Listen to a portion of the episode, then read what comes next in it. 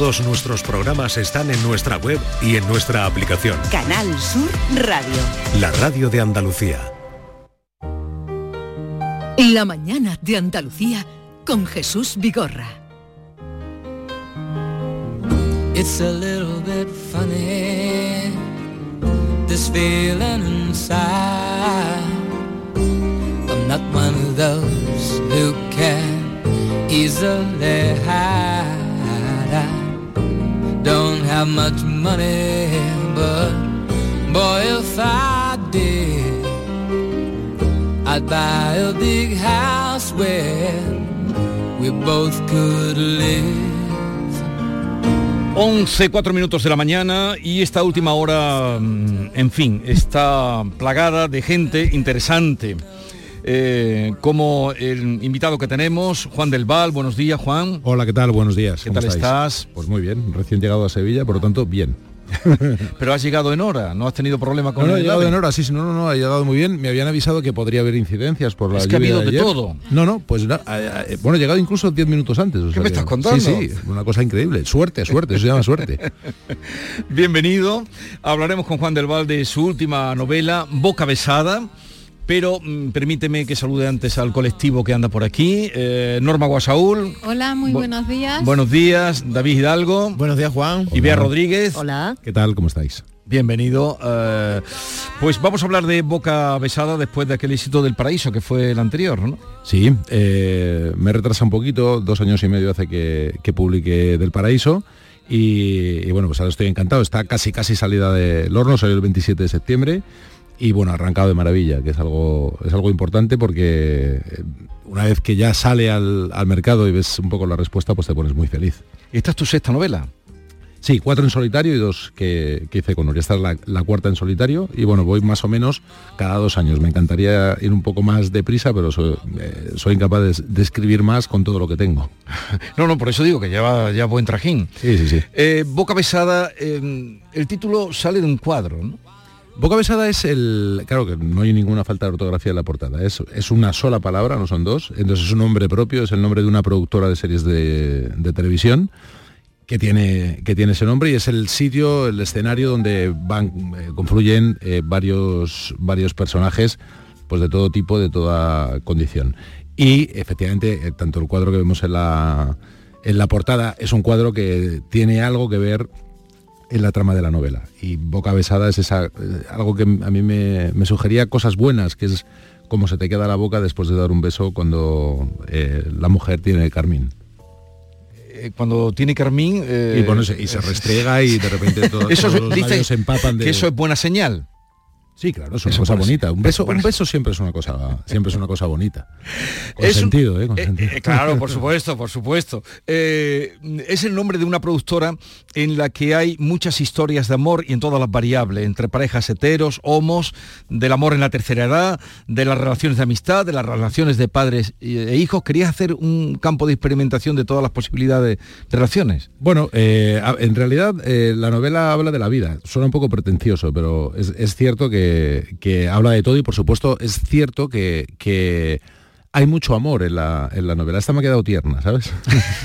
y, y es cierto que, bueno, mm, hay, hay amores, creo que uno verdaderamente profundo y total, que es en una pareja mayor. Sí que hay relaciones entre padres e hijos que a mí me suelen interesar bastante. Y bueno, sí, mucho amor, entre otras cosas. ¿Te han perdido alguna vez una maleta en un aeropuerto? Sí, me han perdido una maleta en el aeropuerto una vez volviendo de Londres y fue un, un desastre. Digo esto porque empieza así la novela. Una maleta azul oscura da vueltas encima de la cinta número 16 que sigue girando indiferente y olvidada. Hace rato que desaparecieron de su alrededor los viajeros soñolientos que pasaron la noche en el avión. O sea que eso es, eh, está comprobado. ¿Y mm, escribes en bañador o, En bañador, ¿no? o desnudo?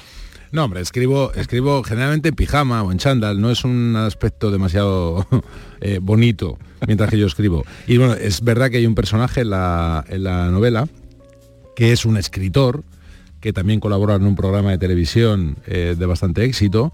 Bueno, hay algunos paralelismos conmigo. Martín Varela mucho, es Martín Varela. tertuliano. eh, Y él, y él sí escribe desnudo. Si lo he hecho yo alguna vez, Sí, lo que pasa es que me avergüenza bastante de, semejante estupidez. Bien, pues vamos a abrir ronda de preguntas con Juan del Val. Bueno, es una, novela con personajes muy reales y es como un puzzle que se va organizando. Me parece mm, que está bien escrita, sinceramente, está, está muy bien el desarrollo y mm, no sé si, porque al hablar de eh, de determinados temas si has querido dar, si te has sentido con alguna obligación, por ejemplo, el tema trans, eh, el tema de Adela, eh, el tema de que haya, haya una pareja de lesbianas, que no... ¿Te has sentido obligado de alguna manera a dar visibilidad a esos colectivos que todavía están estancados? El tema de la prostitución, porque tú tocas un tema de una prostitución que parece que no existe. Sí. A ver, no, yo, yo jamás escribo con obligaciones. Nunca. O sea, en eso soy bastante ingobernable. No, no yo escribo de lo que me rodea, de lo que veo, de lo que siento, pero no... Y por supuesto expongo las cosas. Tampoco pretendo hacer ninguna tesis ni nada que tenga que ver con eh, ni siquiera visibilizar problemas. Son personajes a los que les suceden cosas. Sí hay algunos que me interesan mucho, por, el caso eh, por ejemplo, el caso de Adela que nombras, Adela es una mujer que nació, nació niño. Y a mí me interesa ese, ese personaje por un montón de variables, pero no por eh, reivindicar nada socialmente, pero en todos los sentidos y en todas las novelas. Es verdad que hablo de personajes, son reales, son actuales, y entonces, bueno, pues suceden cosas de las que todos hablamos. Pero no, no, no me he sentido para nada obligado, todo lo contrario. Juan, acabas de decir que hay mucho amor, que te ha salido muy tierna en la novela. Prácticamente todos los personajes, creo que excepto el portero, practican el sexo con, con cierta frecuencia. ¿La forma en que una persona se relaciona con el sexo define a esa persona?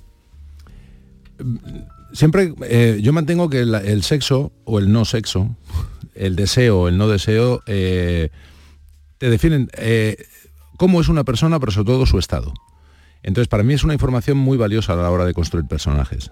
Yo no, escribo de sexo porque sea, sea, una cosa gratuita, sino porque lo que está sucediendo ahí te está dando información del personaje para comprenderle. El momento en el que está y cómo es. Y por eso siempre todo el mundo dice, no, hay mucho sexo en tus novelas. Hombre, no hay poco. Es verdad que en esta es probablemente la que menos sexo hay, pero porque para mí es importante eh, ese, aspecto de la vida. Y como hablo de todo lo que le pasa a la gente en, la vida, el sexo es una parte importante, de, o debería serlo por lo menos. ¿El sexo nos define? Yo creo que define nuestro estado. O sea, cuando... Eh, es fácilmente explicable. Pues una pareja que lleva 30 años, pues a lo mejor tiene un deseo distinto, alguien que se acaba de conocer con alguien, bueno, pues está marcando tu estado, sin ninguna duda. Y luego ya a la hora de tú eh, plantear cómo eres sexualmente, pues también, también te define. Un, hecho tan traumático, el de Agustina, por ejemplo, perdona que te eso, no estoy destripando la novela, pero que es una cosa llevada al extremo de una situación de abuso el hecho de, es que no quiero es que tiene aquí por el tema de Ana, por ejemplo, vive la sexualidad diferente por temor a que le vuelva a pasar lo que le pasó hace 19 años. Entonces, claro, está... Mm, me está, haciendo, gestos de, Claro, lo has dicho tú. Sí, no hay, ningún, problema. entonces, claro, eh, eh, no es un sexo gratuito, no es que ah, lo voy a poner ahí a sudar en la cama, no. No, no tiene sentido, sino de cómo cada uno se relaciona, de cómo eh, ella, por ejemplo, el personaje de, Ana ve a Martín, para lo que le sirve o lo que no le sirve, luego ya cuando un poco le desenmascara... Hay un poquito de Martín en ti o no? Hay, de mí mucho en todos los personajes. Es decir, eh, es verdad que con Martín he jugado de manera perversa, pues imagínate, un, escritor que su última novela estaba basada en una organización de lujo que se va a llevar una serie de televisión, que trabaja en un programa de televisión eh, de éxito y que hace una novela, pues evidentemente he jugado a que sea yo y sí que tiene cosas Martín de mí, por lo menos en lo, en lo externo. El mundo audiovisual, que es donde tú te mueves. Pero, pero yo, tengo de muchos personajes. Fíjate, eh, sin desvelar nada, yo hay un, personaje del que más tengo, que es Carlos de niño, antes de ser Adela. Ese niño se parecía muchísimo a mí. Entonces eh, hay una sensibilidad especial ahí y por eso cuando me dicen, ¿te pareces mucho a Martín? Sí, me parezco mucho a Martín evidentemente, pero también soy Carlos Niño. Soy, soy también, soy también Jacinto. Soy Jacinto es el señor mayor, para que no lo sepa, que es el marido de, Agustina. Bueno, eh, ya- se puede uno leer la novela y lo encuentra todo perfecto. Juan, los personajes femeninos tienen un peso muy especial en tu trabajo, en esta novela también en otras. Ha, ha nombrado Norma, por ejemplo, a Agustina, a Ana. Mm, ¿Te gusta más escribir los personajes femeninos que los, que los masculinos? Eh, a ver, me sale muchísimo mejor. Es, es verdad que por- me interesan más en general, debe ser eso. Y, y hay algo en mi cabeza que a lo mejor tendría que descubrir, eh, ahondando un poco más en el psicoanálisis, que, que siempre los, los personajes femeninos eh, me salen infinitamente más potentes. Y cuando hay un hombre que está pareciendo que ya que mola, al final le hago siempre le hago algo en el que parece bastante bastante menos menos interesante de lo que en un principio de la novela puede parecer. Es lo que es, es- es algo que, que me sale innato y sí es verdad que los personajes femeninos en mi caso tienen más potencia. Hice una novela en primera persona siendo una mujer, que era. Candela. O sea que más o menos ahí me desenvuelvo mejor que, que con los hombres. Yo eh, escribiendo, escribo mejor de mujeres y cada vez que hago un giro, pues me mato a alguien. Esto es una cosa que es una característica mía en las, en las novelas. De Pero vez en eso- cuando mato a alguien. Te viene por ser guionista, a lo mejor, esos, esos giros. Sí, eh, hombre, yo creo que tiene, que tiene, que tiene algo que ver siendo idiomas Claro. distintos el, el guion y la, y la novela. Pero bueno, a mí me parece, yo también la muerte, todo el mundo la identificamos como el final de las cosas y a mí casi siempre me parece el inicio de cosas importantes. Cuando alguien eh, muere, para todos los que se quedan, comienzan cosas distintas. Hay muchos cambios interesantes ahí. Buena parte de la novela, de la historia, transcurre en Nueva York. ¿Qué te une a esa ciudad? Eh, ¿Has escrito incluso allí alguna página de esta novela? Eh, a ver, el, sí, yo algún trozo sí, pero vamos, no, no. Martín, que es el escritor que se va a Nueva York a escribir, él la escribe toda allí, pero no es mi caso. Yo con Nueva York eh, soy un friki de Nueva York, soy un Ah, sí. cateto de Nueva York. Voy dos, tres veces al año desde hace un montón, pues he ido 30 o 40 veces, me encanta esa ciudad. Y, y siempre que voy vivo una emoción casi de un niño, ¿no? Como estar en un lugar en el que no me corresponde. Eh, lo he comentado alguna vez, yo, yo viajaba muy poco, de niño bueno, y, ya de, y ya de mayor, empecé a viajar con 30 años. Y, y entonces Nueva York cuando visité aquello, pues dije, joder, estoy en- como en el, en el centro del mundo, el escenario de las películas. Y además yo soy muy de Woody Allen. soy- Entonces para mí Nueva York es, es todo. Y, y cada vez que llego, conociéndola ya muy bien, siendo, siento esa misma emoción de la primera vez. Y por eso casi siempre aparecen mis novelas. Juan, el- el- la novela habla mucho del mundo audiovisual, de las series. ¿Qué hace falta para que una buena serie triunfe? Ahora que ponemos la tele, la serie, decís, ¿qué, qué, qué mala? todo lo todo lo que aparece en la novela de las series o sea no sale no antes me decías eh, si me convenía eh, yo escribo a veces cosas que no son convenientes para mí. Entonces no salen muy bien parados los directivos de las de las series ni los que ni los que aprueban o, o desaprueban una serie.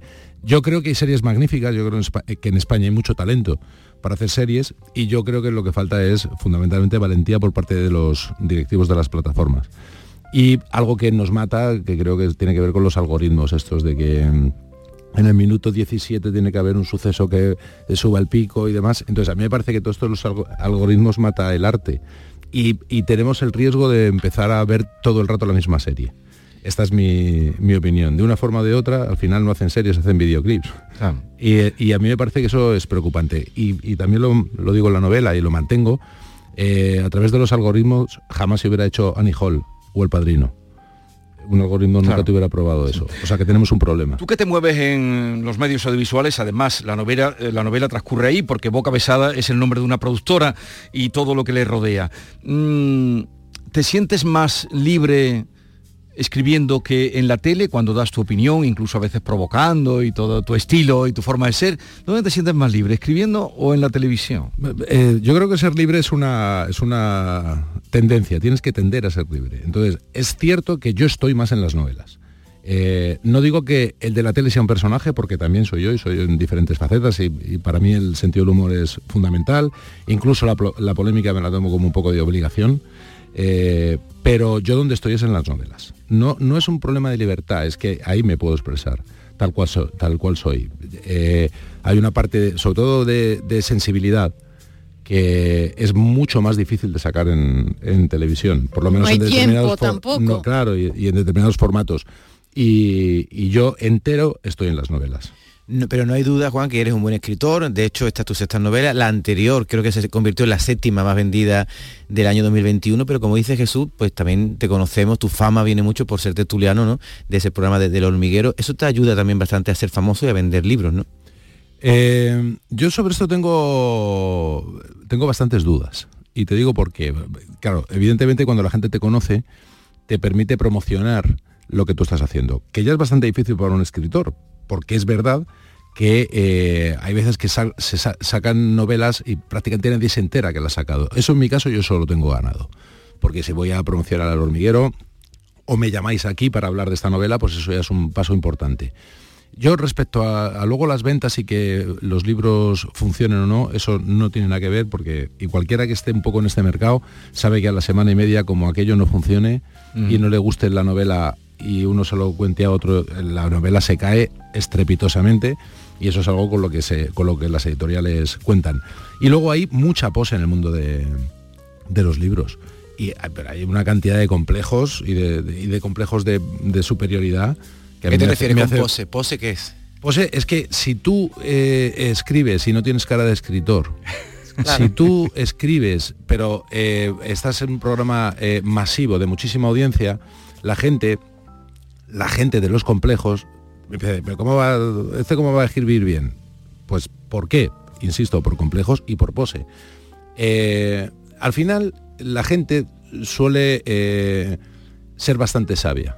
Y si te leen, será porque les gustas. Y hay algo, y también ese complejo de superioridad, de no respetar lo que lee la gente, de no respetar lo que ve la gente, a mí me hace mucha, mucha gracia.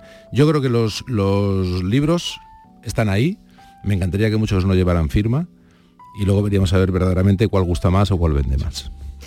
Em, tú has hecho una novela coral en, esta ocasión, eso no sé si es más difícil que centrar toda la historia en dos o tres personajes o en un único personaje o, tener que, porque hay mucho de observación, pero me imagino que también hay muchísimo de, invención y de, imaginación. ¿Qué, ¿Qué supone para ti escribir de esta manera diferencia? Eh, de otras. O sea, por ejemplo, yo he escrito novelas en, primera persona con un personaje sobre el que pivotaba absolutamente todo y, por ejemplo del paraíso o boca besada son novelas corales. Eh, tiene ventajas y tiene inconvenientes. Cuando hay un narrador omnisciente tienes ventajas a la hora de, describir determinadas situaciones. Pierdes un poco la emoción, es más difícil de lograr la emoción cuando es tercera persona que primera persona y el, y el protagonista es uno sobre el que pivota todo. Pero lo has buscado en esta novela. Sí, sí, es que hay, un momento donde es que depende la historia a donde te lleve. Hay veces que la historia es un personaje y otras veces eh, donde la historia eh, necesita varios para, para, contar lo que quieres contar. Entonces, bueno, eh, no es más difícil, ni es más fácil, no es más ventajoso, ni no lo es, es depende cómo te sale. Bueno, cuestionario para Juan del Val. Señor Juan del Val, le voy a someter a un breve cuestionario que en honor a su libro Boca Besada he venido a denominar Papiquitos el Rubiales. Empezamos. Si tuviera que elegir... Pues no me, parece, no me parece el mejor personaje para... A mí me han preguntado desde cuando esto... En boca besada no entra monca. Algún título había que ponerle. Vamos a empezar. Si tuviera que elegir, leer o escribir. Escribir. ¿Qué es mejor, tertuliano o guionista? Tiene que elegir, por favor. Eh, guionista. ¿Guionista o escritor? Escritor. Escritor o amigo. Escritor. Escritor o padre. Uy. Escritor. escritor o marido. Escritor. Oh. Como a Nacho, su personaje, ¿le cuesta arrancar el primer párrafo? No. Nacho, bobo. Eh, como, eh, ¿Qué preferiría? ¿Una herejía con Tamara o un acto de beatitud, de bondad con Madonna? Una herejía con Tamara, no sé, pincharle un globo a un niño hacer un simpa. Eh, no conoces a Tamara. sí, sí, sí, yo con Tamara, todo. que, eh, em, una cosa que le guste de pasapalabra que le da del concurso, fuerte y flojo, y una cosa que, que deteste. Yo de, de pasapalabra, bueno, quiero decir, te voy a hablar por boca de Martín, ¿vale? Del autor. Eh, bueno, yo digo que de pasapalabra me gusta muchísimo el, el presentador.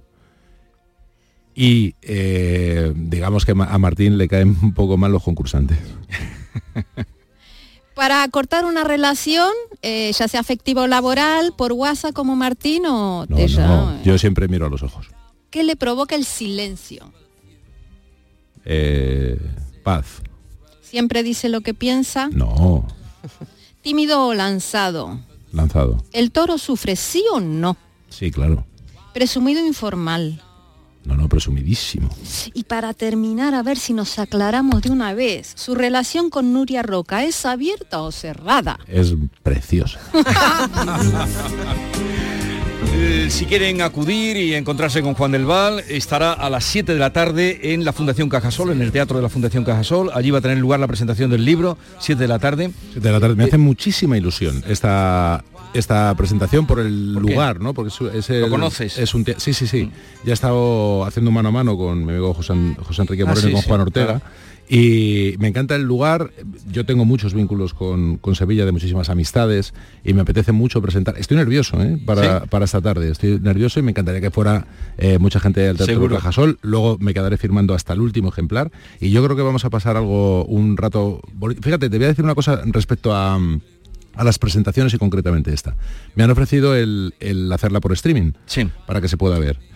Y, y, eh, me he negado, porque creo que ahí vamos a crear un clima en el que voy a decir bastantes cosas que seguramente no se podrían publicar ni quiero que exista ningún vídeo.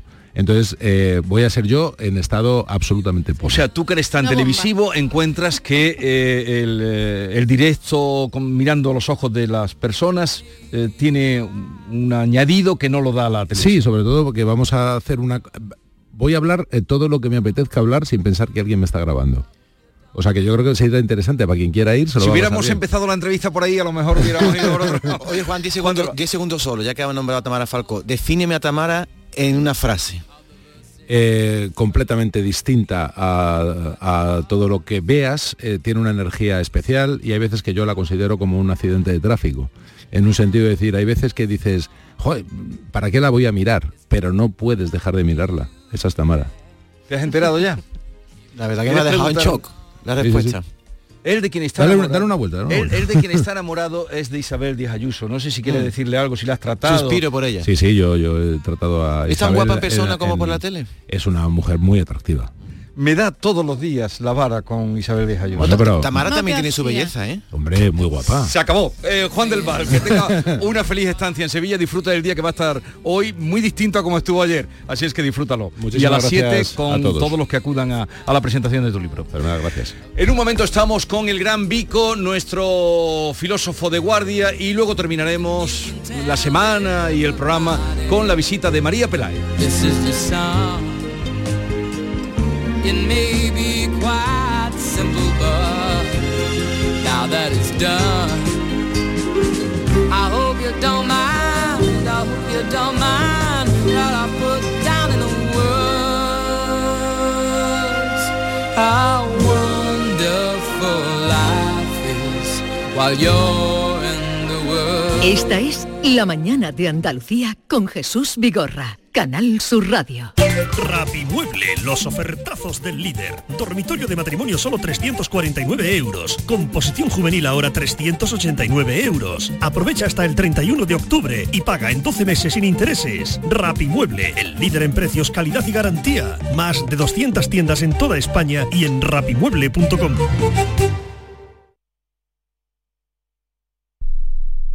Canal Sur Radio. Desde Caja Rural del Sur, sabedores de la sequía que están padeciendo agricultores y ganaderos, queremos estar a su lado. Para Caja Rural del Sur, lo primero son las personas. Por eso, hemos lanzado un plan específico de ayudas contra la sequía. Acércate a nuestras oficinas y te informaremos de todo lo que debes saber. Caja Rural del Sur, formamos parte de ti. La aceituna. Riqueza cultural y turismo gastronómico en un viaje al corazón. Ven a las 22 jornadas gastronómicas dedicadas a la aceituna, desde el paisaje a la cocina, del 12 de octubre al 12 de noviembre. Asociación de Hoteles de Sevilla y Provincia, ProDetour, Diputación de Sevilla, Consejería de Turismo, Cultura y Deporte. Centro de Implantología Oral de Sevilla, CIOS, campaña especial 36 aniversario. Implante, pilar y corona, solo 600 euros. Llame al 954 22 22 60 o visite la web ciosevilla.es. Estamos en Virgen de Luján 26, Sevilla. Recuerde, solo 600 euros. Apuntarse al gym para ir a las 6 de la mañana es para pensárselo. Pasarse al Seat León híbrido con Seat Flex es tan fácil como posponer la alarma. Ahora en Hispalauto llévate un Seat León híbrido por solo 115 euros al mes con 3 años de mantenimiento y al final decides si lo cambias, lo devuelves o te lo quedas. Consulta condiciones en hispalauto.com. Aprovecha tu ocasión. Llega el Salón del Motor de Sevilla del 26 al 29 de octubre. Las principales marcas, modelos y motorización en turismos, motos y vehículos profesionales en un único espacio. Fides. Salón del Motor de Sevilla. Cuatro días para aprovechar la mejor ocasión. Del 26 al 29 de octubre en Fibes. Te esperamos. ¿Te has fijado en los ricos? Nos referimos a esos ricos en sobremesas, en rayos de sol, en libros, en atardeceres. Ricos en tiempo libre en improvisar, en dejarse llevar. Ricos, muy ricos en risas, en conversaciones, en tranquilidad. Cada viernes puedes ganar hasta 6 millones de euros con el cuponazo de la 11. Cuponazo de la 11. Ser rico en vivir. A todos los que jugáis a la 11, bien jugado. Juega responsablemente y solo si eres mayor de edad. La mañana de Andalucía con Jesús Vigorra.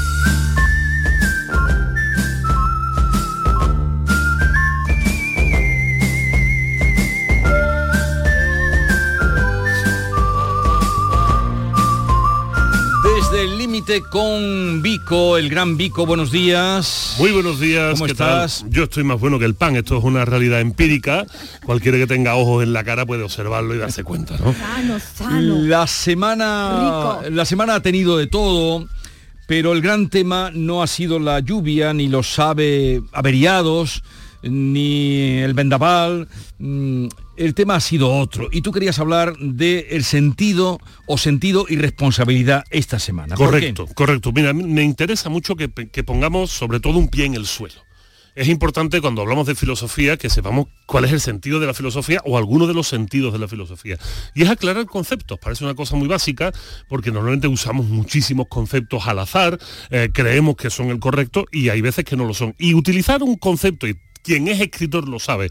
Utilizar un concepto de manera rápida y ligera puede llevarnos a situaciones muy complicadas, muy peligrosas sobre todo en este caso muy dolorosas, muy dolorosas. Entonces yo quería hablar sobre dos conceptos fundamentales en la filosofía, que es el concepto de sentido, de encontrar sentido, y el concepto de responsabilidad, Jesús, para que un poco tengamos un margen ahora aquí fuera, desde el límite, desde el viernes, después de que ha pasado todo, después de que tenemos toda la información necesaria, aunque posiblemente surja algún fleco por algún lado, pero ya tenemos, ya tenemos el relato, ya tenemos la historia, entonces vamos a ver si vamos a intentar aplicar el pensamiento crítico, aplicar el pensamiento filosófico de manera un poco más quirúrgica para que la gente de alguna manera se, se quite cosas que tenga en la cabeza o reafirme alguna de sus posturas. ¿Qué te parece? Eh, Me parece estupendamente. ¿Pero qué te ha llevado a ti a traer este tema? Bueno, pues me ha llevado el ver que es clamor popular. O sea, cuando las cosas son clamor popular y, y de alguna manera se dejan llevar, se dejan llevar, que no hay,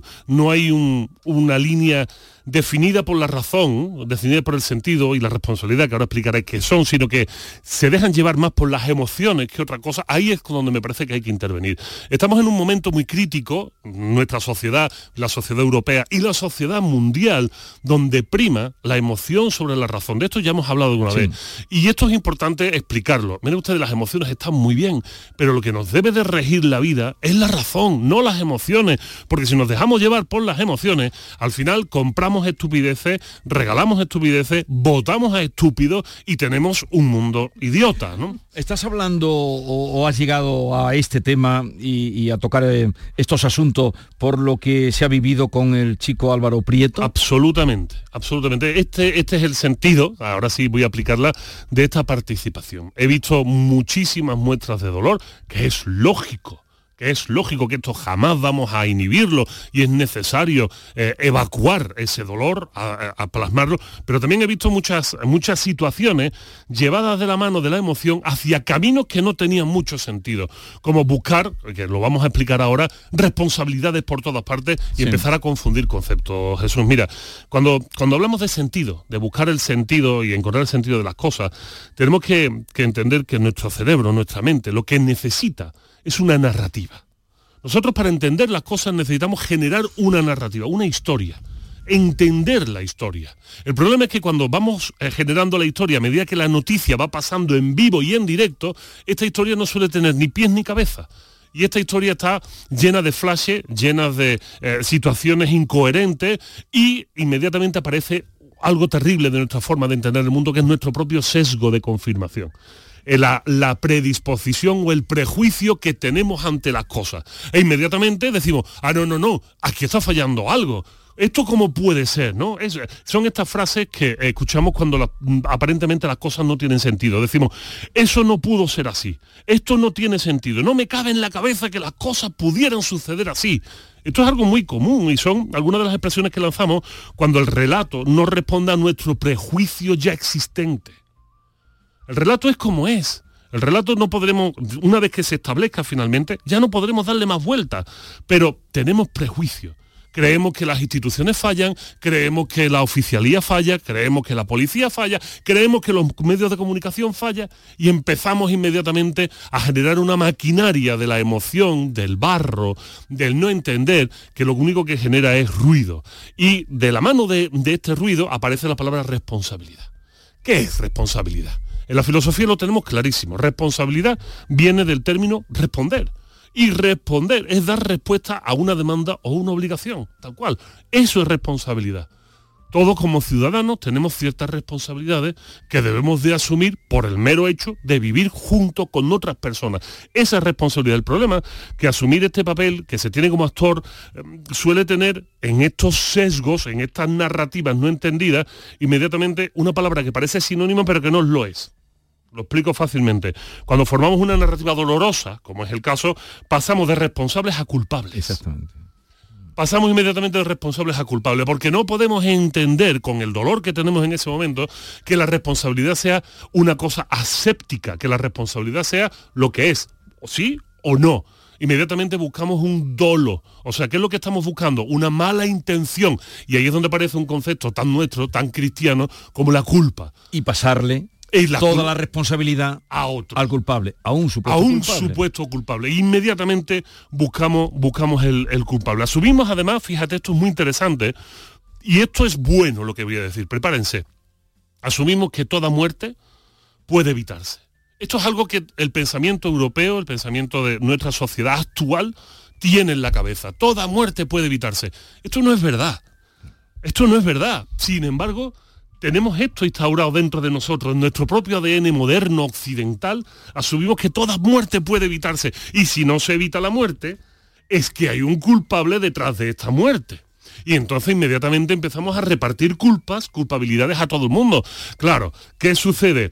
Que alguien no hizo bien su trabajo, siempre se puede evitar una cosa así, hay que depurar responsabilidades, que estos son argumentos que de verdad que son plenamente razonables, pero siempre entendiendo que se dicen desde la frustración que genera no poder entender o aceptar esta narrativa que como único culpable, ojo lo que voy a decir, finalmente solo apunta a la propia víctima.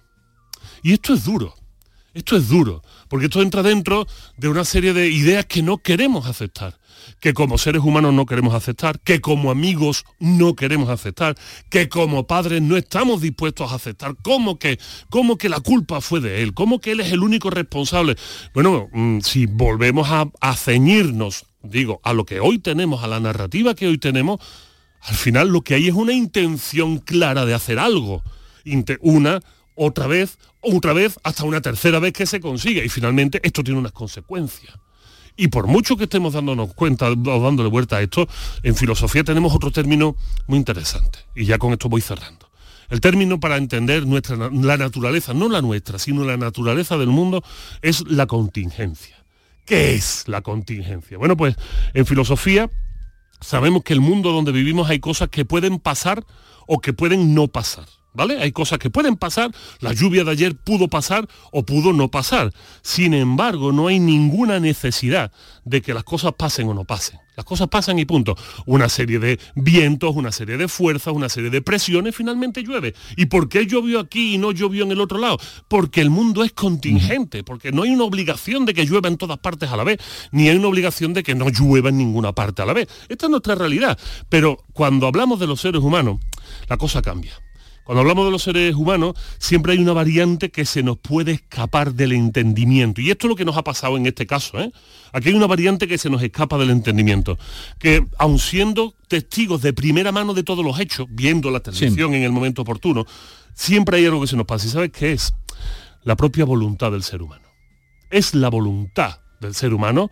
O sea, es cuando un ser humano quiere hacer algo o no hacerlo, es cuando se rompe la lógica de esta narrativa cuando en este caso un chico de 18 años, con una vida aparentemente maravillosa, con todo bien, después de una noche eh, fantástica con sus amigos, resulta que se empecina en una acción.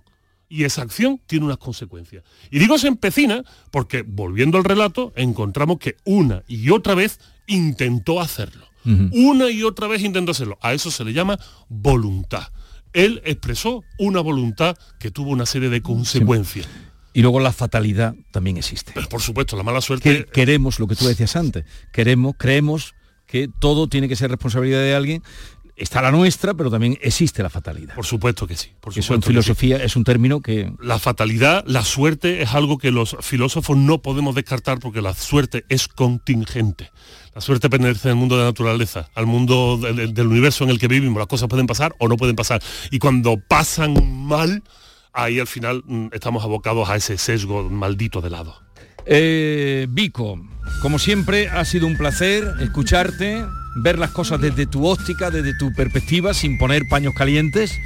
desde el límite, el límite, Jesús. Eh, ¿Este fin de semana qué hace?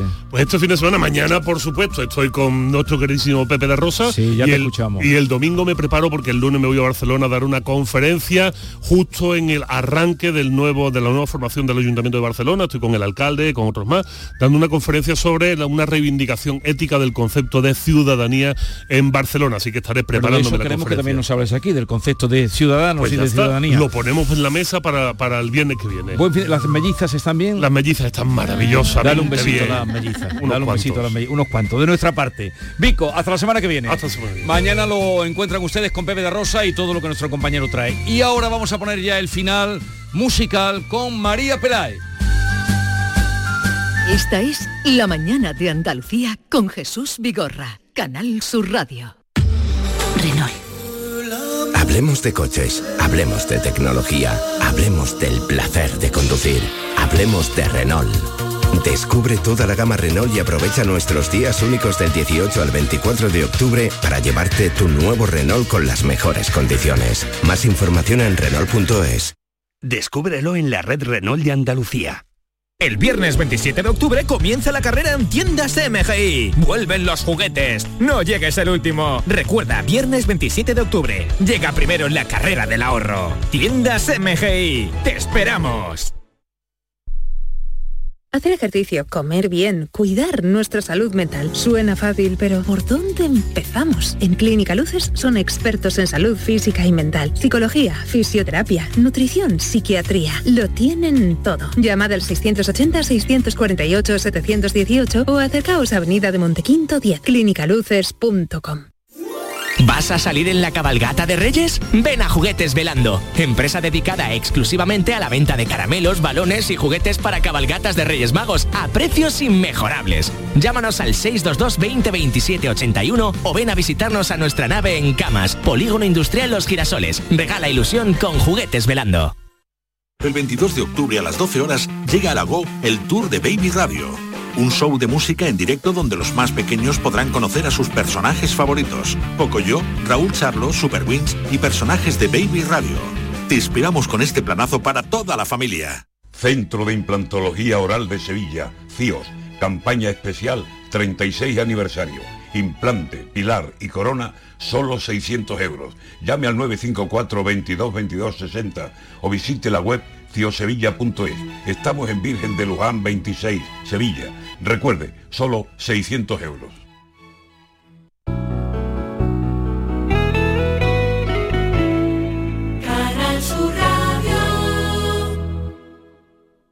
Quiero compartir contigo en Canal Sur Radio el inicio de las mañanas de los fines de semana. Te espero en Días de Andalucía con toda la actualidad, música, literatura, ciencia, entrevistas, cine, flamenco. Los fines de semana puedes disfrutarlos de una forma muy especial en Días de Andalucía.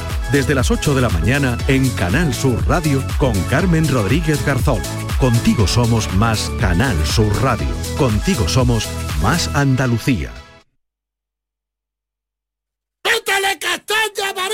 Esta es La Mañana de Andalucía con Jesús Vigorra, Canal Sur Radio. Que yo sé que a mí me miran y por las calles por donde paso. Se giran todas las cabezas y hasta los coches me van pitando. Están todos nerviositos y me acabo de sentar. Fíjate que sura tengo, que compostura y saber estar. Yo ya me comí el postre y tú vas por el primero. Que mira vengo de Marte y nervios de cero. Todos quieren ser de mi equipo porque mi equipo es el bueno. Yo tengo letra menúa para el casado y María Pelae, buenos días. Muy buenos días. ¿Qué tal estás? Pues loca de contenta de estar Te aquí veo con vosotros. mm, bien, te veo estupendamente, sonriente, Sí, feliz. Sí, sí, contenta. y con un disco nuevo que es una maravilla, al baño María. Dile que huele a, a nuevo y a, vamos, a recién sacado del horno. ¿Por qué al baño María? Al baño María, eh, el título se lo, se le ocurrió a mi padre, fíjate, que es una persona que tiene mucho ingenio y le di unos ítems de lo que yo quería que significara eh, el disco. Una vez escuchada todas las canciones, los primeros en escucharlas siempre mi madre y mi padre. eh, y me dijo, ¿por qué no le pone como la broma hasta que tú dices mucho cada vez que va al baño? Yo cada vez que voy al baño siempre digo, voy al baño, María. Siempre hago esa broma porque me hace mucha gracia. Y ya empecé a buscar información de, de una alquimista que se llamaba María, fue la primera que empezó a cocinar Al baño María. con este método, al principio eran medicinas y después ya se utilizó para la, para la cocina y, y como que me hilaba muy bien con las canciones hechas a fuego lento, al mismo tiempo el intentar curar algunas cosas a través de las letras. Entonces ya empecé a darle por ahí el sentido y aquí estamos, en una bañera. Niña, tú no vales, yo tenía puesto los auriculares. Sí, porque aparece en, en el disco, que ya ustedes podrán, por cierto, se presenta esta tarde en la SNAF en Sevilla, junto a la Torre Peli, está a las 7 de la tarde. Mañana lo haces en Málaga también, en el SNAF de Málaga, a las 12 del mediodía. Eso es, estaré tierra. firmando y achuchando a todo el mundo. Eh, En tu tierra, apareces aquí con una bañera. Esto, ¿Dónde está hecha esta foto? Eso mitad de unas canteras que hay en Madrid, imagínate la que llegué yo para meter yo ahí una bañera, Llevar la bañera hasta las canteras. ahí la llevamos. Así que llegué, realmente llegué llena de cardenales por todos lados. Menos mal que existe el Photoshop, porque yo tenía las piernas que parecía que había jugado dos partidos de aquí fútbol. me- me- metida en la bañera con su copa de vino tinto. Te lo has trabajado, o sea que esa bañera la has cargado tú. Hombre, Hombre, esa tanto bañera como tenía que cargarla llegar. ella. Hombre, Bueno, si sí, se sí, la llenó cargué, de moratones. La cargué, la cargué. Tenía un equipo bueno, pero es, que, pero es que pesaba, ¿eh? es que pesaba. Si hubiera cogido María una, una manguera, le hubiera llenado ya de agua. Pero no hay agua Un para eso. un Un se puede, no se puede derrochar. No se No, puede no, no, derrochar no. agua. No, no, como mucho pusimos un poquito de cartón debajo para alzarme y ya está, pero eso estaba vacío.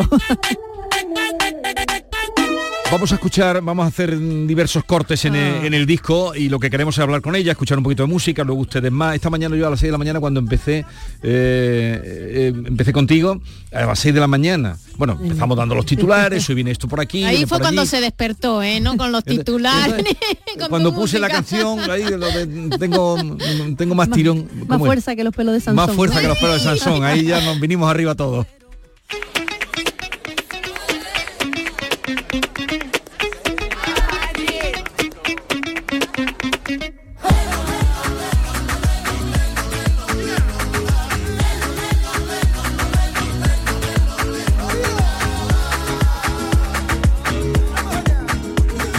Yo llevo la doble vía de quien se muerde la lengua. Yo llevo la doble vía de quien se muerde la lengua. Cantando mis agonías al mundo pa' que me entienda. Cantando mis agonías al mundo pa' que me entienda. Me llaman la putuquita porque no saben amarme. Me llaman la putuquita porque no saben amarme. Y porque no necesito a nadie para cobijarme necesito a nadie para cobijarme. Tú que te llamas Juana por la mañana y Carmen al mediodía, dan remedio por la tarde, dan Lola al final del día. La putuquita con Melody, eh, ¿tú te sientes una mujer libre? Yo sí, por supuesto, libre para, para poder decir las cosas que digo, pero para quien no se siente así, por eso prefiero decirlas, ¿no? Ya que yo por lo menos me siento así. Y en el caso de la putuquita, eh, por un lado tenía que ser con Melody, sí o sí, porque el, el poderío de esa mujer es impresionante y cuando terminamos de producir el tema nos miramos Alba Rey, que es la productora de, de Sí. todo el disco y yo, y dijimos, esto tiene que ser con la Melody, pero del tirón y del dicho al hecho solo fue una llamada, fue llamarla y a los dos días estaba grabando la- las voces. Y, esta canción ha sido como un antes y un después en muchos sentidos, porque aunque hablemos del arte, realmente me pasan muchísimos trabajos, ¿no? De, de las luces y después las sombras que nadie ve. Pasa que es muy vistoso en el caso de- del cante, ¿no? Que tú estás ahí cantando delante de todo el mundo sonriendo, pero la fatiga de detrás no se ve. En el caso de otros trabajos pasa lo mismo, ¿no? Que Sí. parece que, que por pagarte ya perteneces a. Entonces hace un poco reflexionar eso y todo el tiempo el juego de, de la letra es Sí, ese, sí, que no sabes, de- no morderse la sabes lengua, que está- eh. no sabes qué estás vendiendo en el fondo, ¿no? Entonces es un poco una crítica, autocrítica, y, pero mucha guasa al mismo tiempo. Tú que te llamas Juana por la mañana y Carmen al mediodía, Tiene referencia a la copla, tal, algunas letras de la copla, a la, a la panto, refrito ahí con otra, con Sí, otra historia.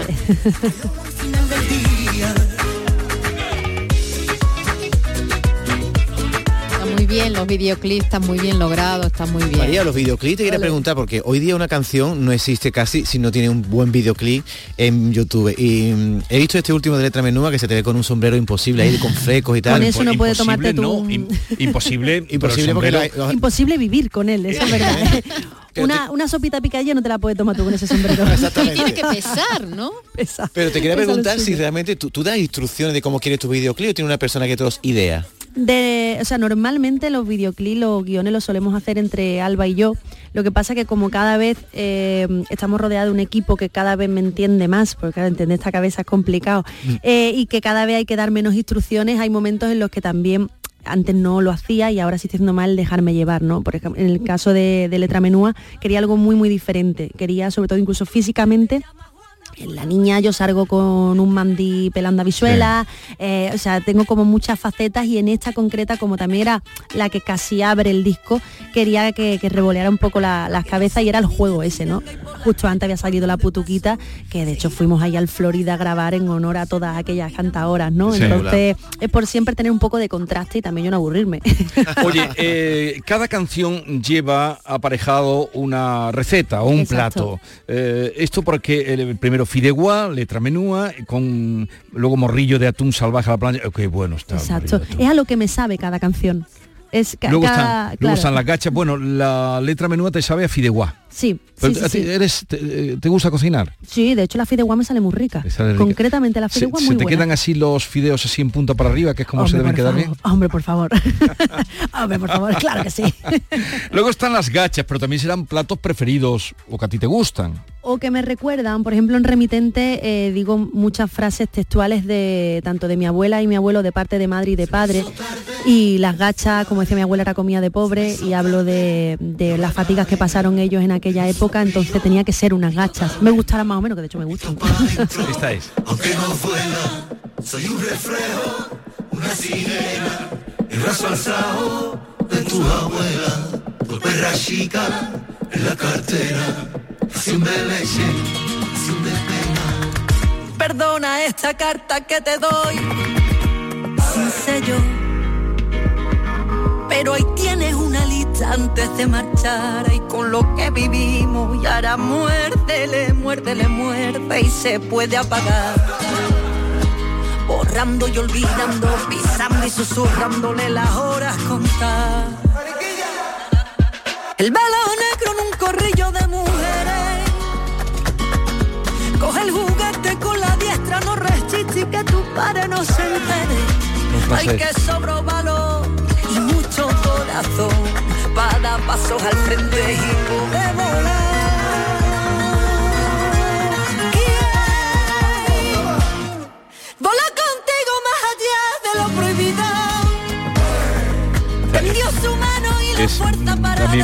emotiva esta canción. ¿eh? ¿A qué se dedicaron tus abuelos, María? ¿Eran gente de campo, gente humilde? Eh, sí, de hecho mi abuela eh, lavaba en los lebrillos del puerto cuando llegaban lo- los marineros. Mi abuelo siempre ha sido arbañí. eh, de parte de, de madre, eh, mi abuelo era, le decían Pepitor de las Corchas. De hecho, al final del todo eh, digo Pepe de las Corchas, María de mis carnes, porque digo los nombres de ellos, ¿no? De, de- porque justo digo frases que, que ellos me contaban de, de esa época. Porque vendía colchas. Sí, vendía corcha, entonces era el Pepitor de las Corchas.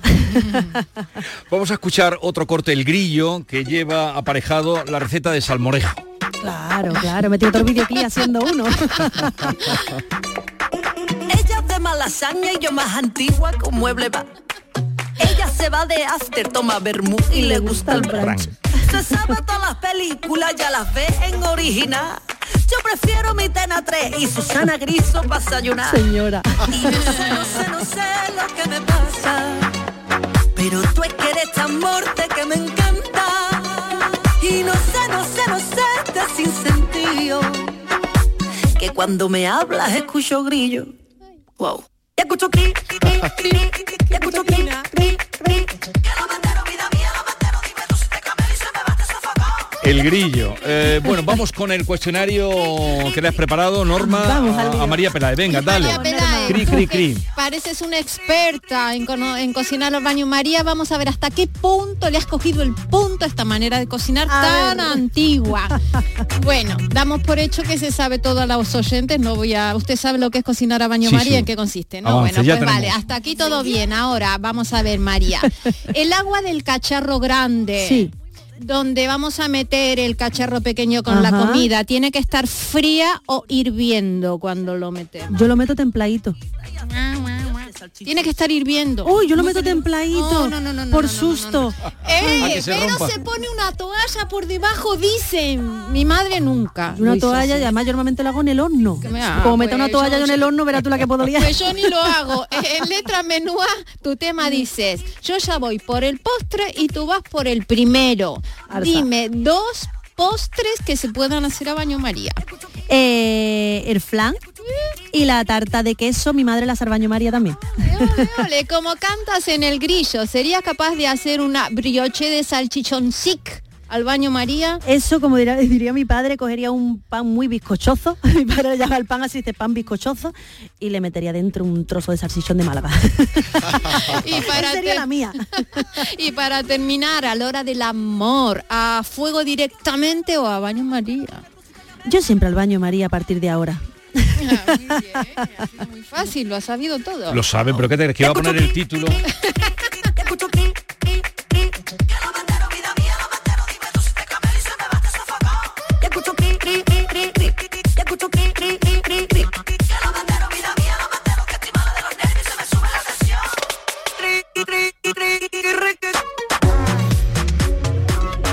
Pues así vienen todas las canciones con este, con esta alegría y en fin, con estas buenas vibraciones, aunque vayas soltando tus píldoras como siempre. Sí, sí, por supuesto. Siempre, por ejemplo, el grillo es verdad que es más de disfrute, ¿no? De, de hecho, cuando yo llegué al estudio y Alba había hecho una melodía que decía mucho tiempo, mucho rato, kiki, riqui, kiki, riqui", y digo, esto es para un pollo, para un gallo. Y ya, no, me ha salido así la melodía, digo, me hace más gracia un grillo. Y ya empezamos a hablar del grillo, y así surgió, ¿no? Hay canciones que son de puro disfrute, como esta, eh, que también con su puntito, ¿no? De, de cómo sería yo dando una huerta por malasaña, es como lo que yo me imaginé, ¿no? Por eso decía que ella es de malasaña y yo más antigua que un mueble va. Oye, todo esto lo habéis trabajado, Alba, Rech y tú. ¿Cómo es trabajar a, a dos? ¿Es más productivo, más... eh, Pues a ratos nos damos huerta por separado. en plan, vamos, vamos a respirar las canciones, vamos a respirarlas, pero la verdad que me conoce muchísimo y llevamos ya como cuatro años trabajando juntas en, en toda la- mi música y aunque es verdad que ahora ya le está produciendo a muchísima gente, eh, yo le dije, aunque cosas para la calle, Estos tres meses me los bloquean. ¿eh? Ey, qué gracioso que le compusieron el tema de la gallina que lo vi a Kiko Rivera. Ah, sí, sí, sí, sí, sí, el de el, el conejo de la el suerte. conejo, eso. yo digo la gallina, fíjate, nada que ver, pero El conejo de la suerte, el hombre. conejo de la suerte. Podemos hacer de todo. Son plásticas. Y vamos a terminar con Letra Menúa, que es la que está sirviendo de presentación de este Eh. disco al baño María. Les recordamos que a las 7 de esta tarde, si quieren verla, eh, hablar con ella, firma de discos en la SNAF de Sevilla. Y mañana a las 12 del mediodía será en Málaga también en la SNAF.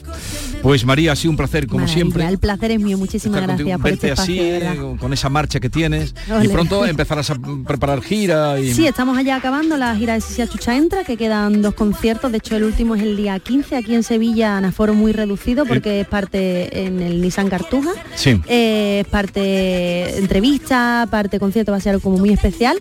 Y a partir de ahí ya empezaremos a preparar la gira del Baño María, que empezará en primavera. Y en enero también me veréis en otra cosa muy, muy, muy bonita que tengo muchas ganas y es que el, el teatro de, de Lorca por Saura, Sí. este año, el año pasado fue India y este año me da el relevo a mí, así Ah, que así que va a ser muy bonito, me está ayudando mucho India en todo esto. Así que Tantas cosas Oye, y buenas, en la- Cosa. En, en gira vas a llevar el, el sombrero este que tanto les ha gustado y por el que te preguntaba. Eh, el sombrero está un poco inspirado en el de Coco Chanel, ¿no? O- El sombrero fue el que me pusieron ese día que yo dije, madre mía, ¿y ¿cómo ando yo con esto? Pero es verdad que te daba todo el poderío. Pero para la gira, si me pongo dos colas en Sí. el sombrero, lo mismo me lo pongo. Oye, gracias por la visita y enhorabuena por el disco y hasta la próxima. Ole, muchísimas gracias a Y a vosotros. todos ustedes cuídense, oigan música así alegre, pásenlo bien, no se pongan malos porque no está la cosa para ir a urgencias, María, de verdad. No, está la cosa para ir a urgencias. Háganse muchos batidos buenos. Adiós.